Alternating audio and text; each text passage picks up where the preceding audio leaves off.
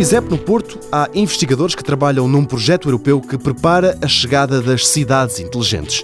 O professor Miguel Pinho explica o que se pretende.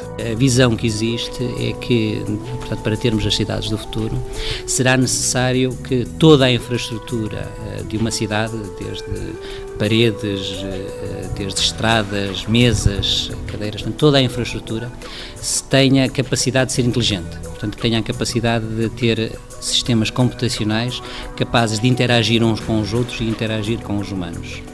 Neste caso específico, o nosso objetivo é fazer com que isso, do ponto de vista da tecnologia, seja possível. Chips em tudo e uma plataforma que os liga chamam-lhe a internet das coisas e é nisto que aqui se trabalha. Uma tarefa nada simples. Desenvolvemos as tecnologias, de certa forma, de software e de comunicações que permitem que esses pequenos dispositivos que medem vários parâmetros uh, do ambiente possam comunicar de forma eficiente, fiável e consigam sobreviver, portanto, o maior tempo possível sem a bateria morrer. Mário Alves é outro dos responsáveis por esta tecnologia que embebe chips eletrónicos em qualquer objeto, tornando-o parte viva de uma rede.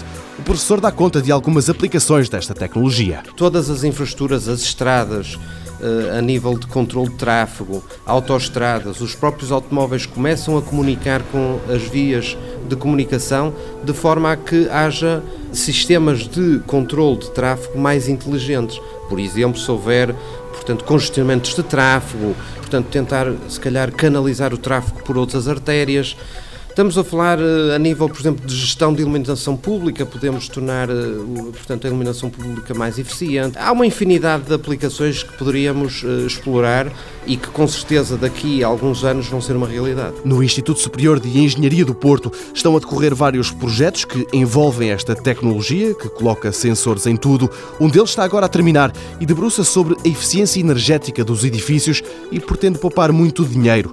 Está a funcionar num prédio em São João da Madeira.